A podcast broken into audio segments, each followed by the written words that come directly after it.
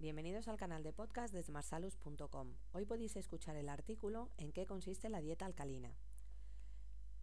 La dieta alcalina es una de las dietas que siguen las celebrities y famosas. Te vamos a dejar algunas claves de qué consiste esta dieta para que puedas estar informada sobre ella y puedas decidir qué dieta seguir.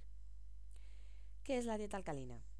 Bueno, en este caso la dieta alcalina se trata de llevar una nutrición correcta para bajar de peso, pero no se trata de una dieta en sí, sino que se eliminan aquellas sustancias nocivas o dañinas del organismo. Es decir, no es una dieta para perder peso, sino que se trata de eliminar las toxinas de nuestro organismo, intentando conseguir el nivel de un 7,4 de pH del organismo. De esta forma, el propio organismo no tendría que utilizar reservas de su calcio y de magnesio. Esta dieta suele estar recomendada para personas que tengan alguna de las siguientes sintomatologías. Ansiedad, congestión nasal, dolores de cabeza o migrañas, además de nerviosismo. En la dieta alcalina se lleva un control sobre aquellos alimentos que son alcalinos, comiéndolos más a menudo que los ácidos.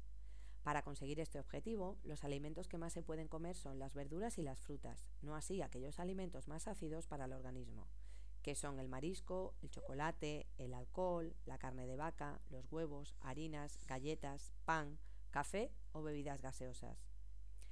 Entonces, ¿qué alimentos se pueden tomar en la dieta? Bueno, pues si te planteas seguir este tipo de alimentación para conseguir reducir las toxinas de tu organismo, te dejamos una pequeña lista de los alimentos que sí que, puedes tomar con mucha mayor frecuencia. Estos son las avellanas, el brócoli, la remolacha, los garbanzos y el tofu. Para que tengas una idea en general, es imprescindible consumir las frutas, verduras, hortalizas, tubérculos y frutos secos. ¿Cuáles son las desventajas de la dieta alcalina?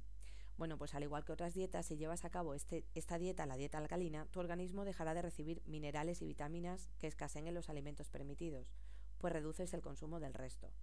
Por lo tanto, antes de ponerte a dieta, siempre te recomendamos que te dirijas a un profesional que sabrá establecerte una dieta personalizada según tu organismo, tu constitución y lo que necesites perder.